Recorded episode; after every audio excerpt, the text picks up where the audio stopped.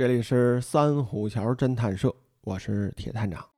今儿啊，咱们讲一个连环杀手的案子。这个难得啊，这类故事啊讲的少了。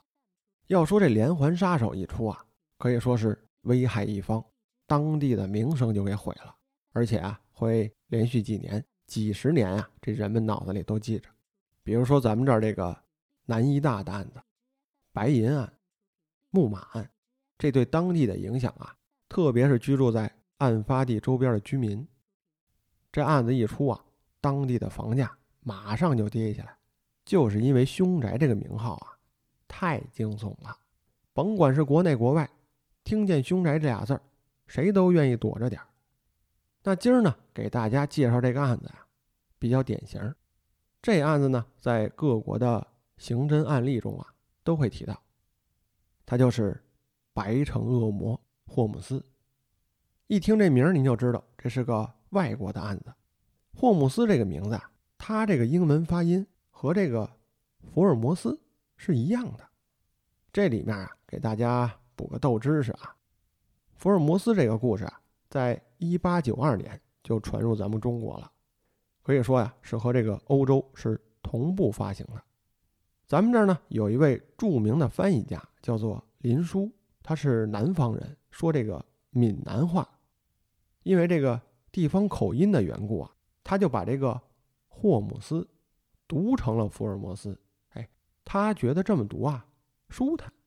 没想到这个名字后来啊广为传颂，现如今呢，大家就都叫做福尔摩斯了。这一点啊，就跟这个北京大石烂一样，按字面来讲啊，大石烂。应该写作大栅栏，但是您走街上找一位，您说我去大栅栏，人一听啊，人就知道你是外行。就这么一个斗知识，给大家说一说。那咱们还说回这个连环杀手霍姆斯，说我为什么要讲他呢？哎，是因为一本小说，这小说的名字呀就叫做《白城恶魔》，作者呢是美国的埃里克拉森，这作家呀。是位记者，他在这个《纽约客》呀、《大西洋月刊》呀做撰稿人，也写过几部知名的作品。这部《白城恶魔》呢，还获得了爱伦坡最佳犯罪实录奖，还是一部获奖作品。那我读过这本小说之后啊，因为这个案子我早就知道，所以说这个小说的大概齐呀、起因、重点、结尾这些我都清楚。可是。这本书好就好在啊，它是用一个历史学家的眼光，哎，研究整理收集了不少的资料，把这所有的一切啊，用一个小说家的口气给您讲出来，编了一故事。但是这故事可是真的，这一点你要记住了。而且他在书中啊，还特别的强调了一下当时故事发生的时代和背景。如果说您单纯认为啊，这本小说呢是一部悬疑小说，那你读过这个前十几章的时候啊，根本就找不到任何谋杀呀，或者说行凶作恶的内容。您会认为这是一本讲城市建设兴衰史的书。所以我觉得，在大家读这本小说之前，我呢还是给您讲一讲这个案件的全貌，然后啊，您再回去读小说，这样啊，您会更深入的了解一个。连环杀手，他的行为动机啊，以及实施犯罪之前的所有准备。那好了，接下来啊，我就给您讲讲这个真实的案例。这故事的主角呢，就是霍姆斯本人。他是一个英国人，是名医生。他在1888年前后啊，移居去了美国。为什么要强调一点，说是在1888年呢？如果您要是熟悉这个犯罪史啊，您都知道，在一八八八年的英国伦敦，发生了白教堂血案，也就是开膛手杰克。当时这个案子啊，有人说这个案子啊与这个英国的王室有关系，阴谋论；还有说呀是恶灵降世，还有的说呀是一个疯狂医生所为。反正这个种种传言吧，在这个。各大报纸上啊流传开来，可以说是当时很重要的一个话题了。而且这个凶手啊一直没捉着，到现在也没个结果。当时在一八八八年的时候，这个霍姆斯呢，二十七岁了。他拿到这个报纸一看呀，哎，他乐了。他为什么要乐呢？他说：“就这案子还报，这跟我呀差远了。我一定要干一个比这个白教堂血案更大的事儿。”您听听啊，这能是一个正常的人吗？自打这事儿之后，霍姆斯啊就坐船去了美国。他到了美国的芝加哥，他在美国芝加哥呀有一朋友，这朋友呢是做这个医药生意的，这俩鱼一块儿好了。一个卖药，一个行医，搭配得当，而且他这位朋友呢，还有自己的地产，哎，有一栋三层小楼，所以他们就在这个一层啊，又卖药又行医。最初这两个人呢，搭配的还不错，但是突然有一年，这位朋友啊，英年早逝了，死了，而且这家里面啊，没有其他亲人，就一媳妇儿，所以霍姆斯啊。就担当起了重任，他把这位朋友给送走了，把这个妻子呢，对外说呀，也给送到外地去了。原因是说啊，说这个丈夫英年早逝，妻子呢伤心过度，需要去这个乡下呀休养一段时间。这话传出去啊，哎，大家还都信了，就是因为霍姆斯在当地啊好人缘您想啊，他是一医生，谁有什么大病小情的？都得找他去，他和这个当地的居民，啊，医生、护士、律师、巡警都有联系，谁都念他的好，所以他说这些呢，大家都信。但实际上，这个霍姆斯啊，就不是个好人，打根儿上就不是个好人。他这位朋友怎么死的，和他有关联。人家妻子呢，说是去外地休养去了，但实际上啊，就让他。暗中给杀害了，而且是残忍的杀害了。他把这夫妻俩人全干掉之后，这大楼啊就归他管了。他对外说呢，说我这位朋友去世之后，这药铺啊我来照顾着，挣的钱呢我给人妻子啊存着，为了以后生活之用。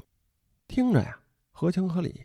但是自打这夫妻二人没了之后，霍姆斯啊就把这栋楼给改造了。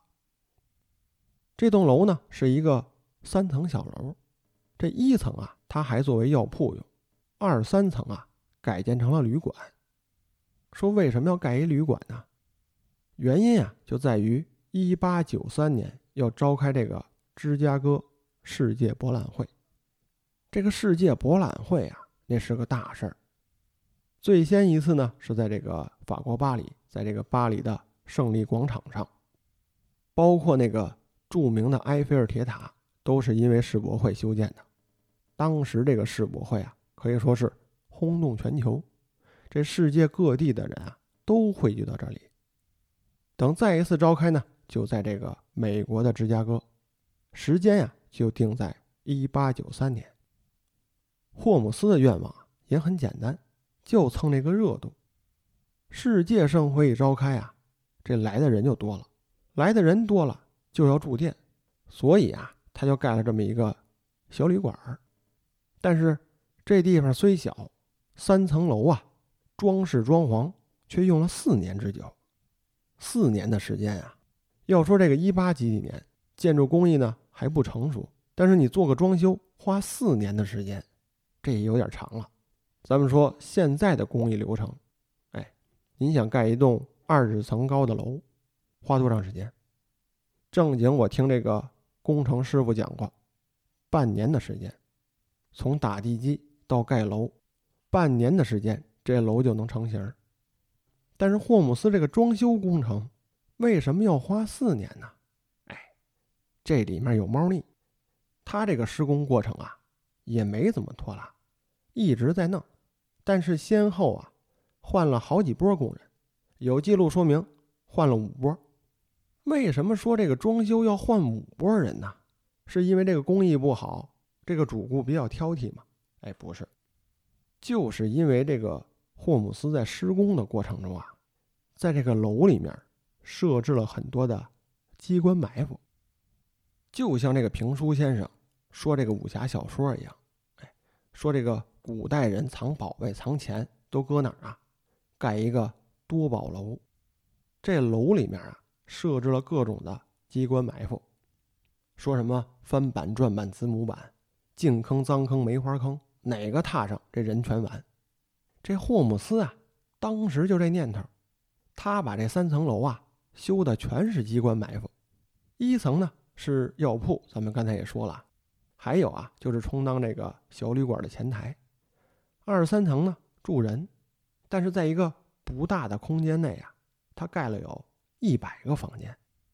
这一百个房间呀，都是错综复杂的小隔道哎，门多，走哪儿都是门，就跟这个串胡同一样。这生人进去啊，你根本就找不着出口。而且这个楼呢，没有窗户。这没有窗户说明什么呢？说明你在一个密闭的空间里啊，你不知道时间，也不知道白天黑夜，更分不清东南西北。这里面啊，就跟一迷宫一样。说为什么要把这个旅店修成迷宫一样的？那这霍姆斯有讲究，他的想法呀，就是把这个地方盖成一所监狱，一所杀人的洞窟。他不光是盖房子，他这个房子里面啊，隔音效果还特好。这墙里面啊有夹层，还有暗道，特别是在这个天花板上啊，还安装了小喷头。这喷头呢，不像咱们这儿这个消防用的，它这里面啊喷毒气。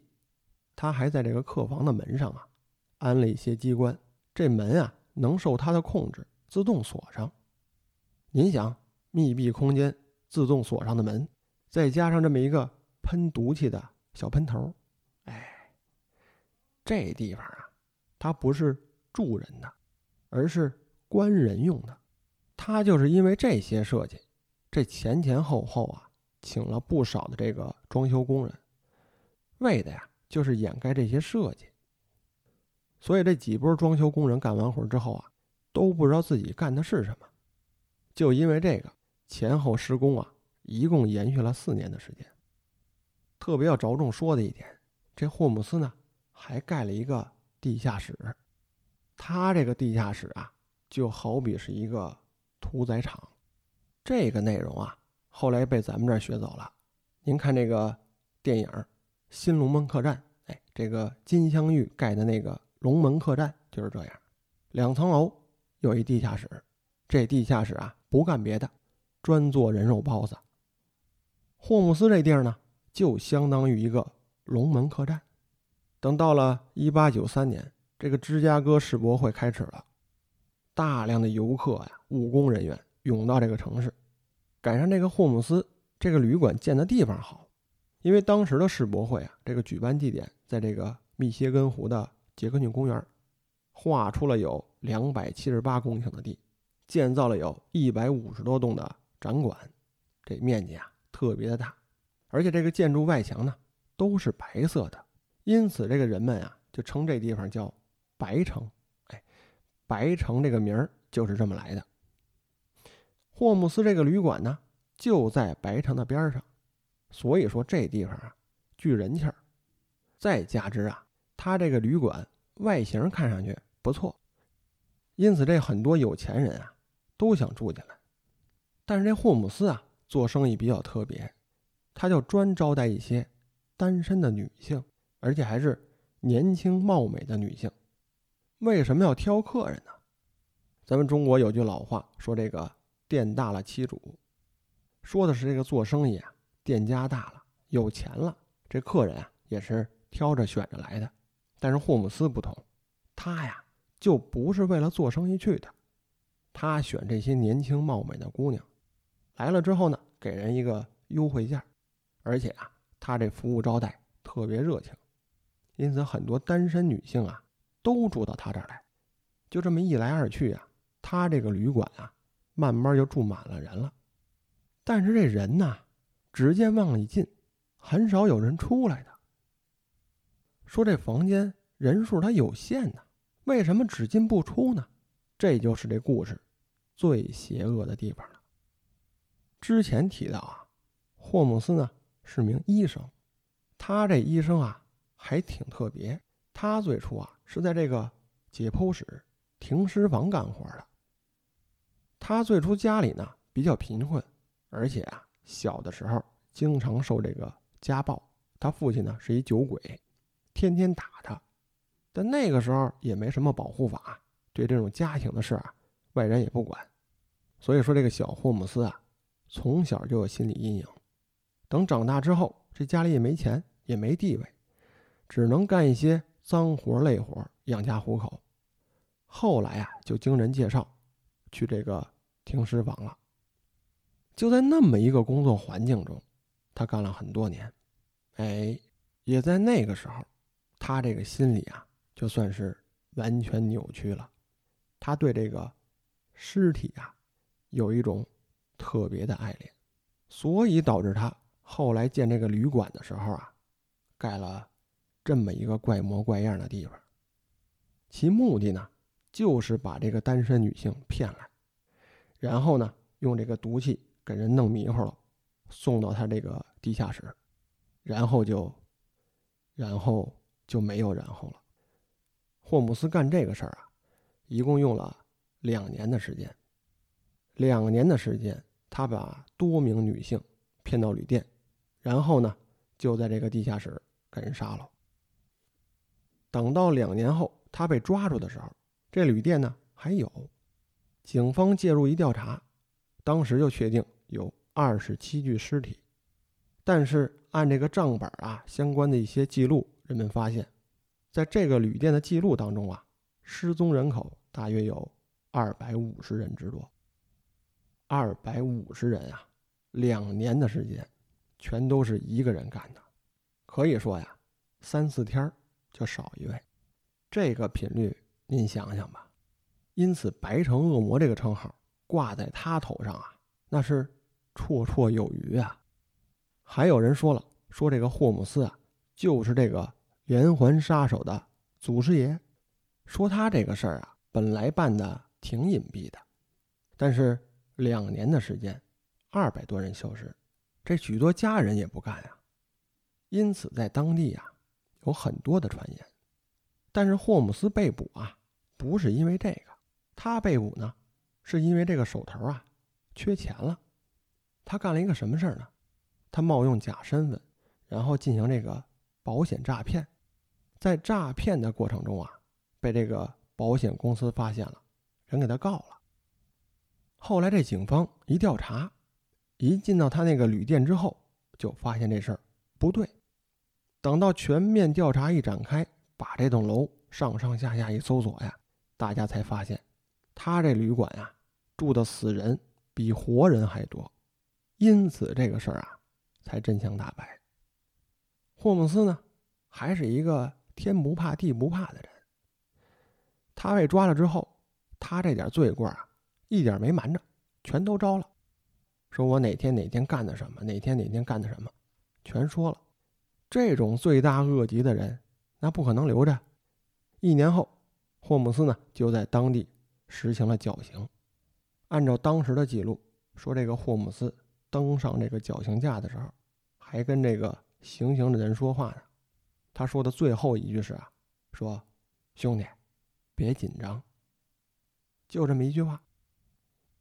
还有呢，他唯一在乎的事儿啊，就是在行刑之前，他和自己的律师说了，说我死了之后啊，你们把我这个尸体千万别解剖了，而且还要在埋我的时候，把这个坟墓里啊注上水泥，把我这尸体啊牢牢的固定在坟墓里。别让外人给毁了，这个才是他最为在意的一件事儿。整个案子呢，我就给您说完了。咱们呀也没有什么太多好评论的。像这种案件呀，听完了之后就让人脑子里一片空白。任何的言语评论、形容，哎，你说他有多邪恶啊？邪恶至极，这个人该死。这些语言啊。全都是苍白无力的。整个案件呢，咱们说完了。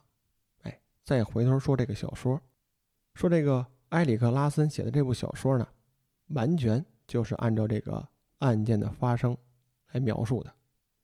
另外啊，他就把这个建造芝加哥博览会的这个前因后果、建造的过程，以及于这个案件发生之后，人们对这个事儿的一些言论呀，对后人的影响啊，写出来了。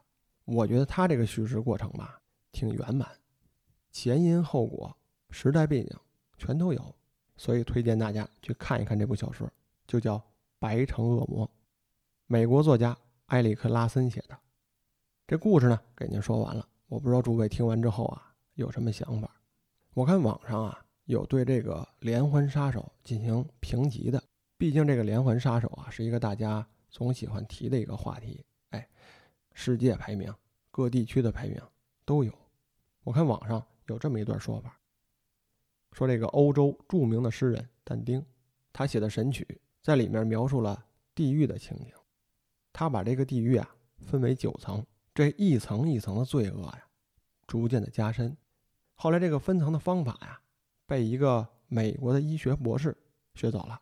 这个医学博士呢，写了一本叫做《剖析恶魔》的书，他就把这个邪恶指数啊，一共分了二十二层。这个最高等级、最邪恶的，就是这些极端残忍的折磨性杀人犯。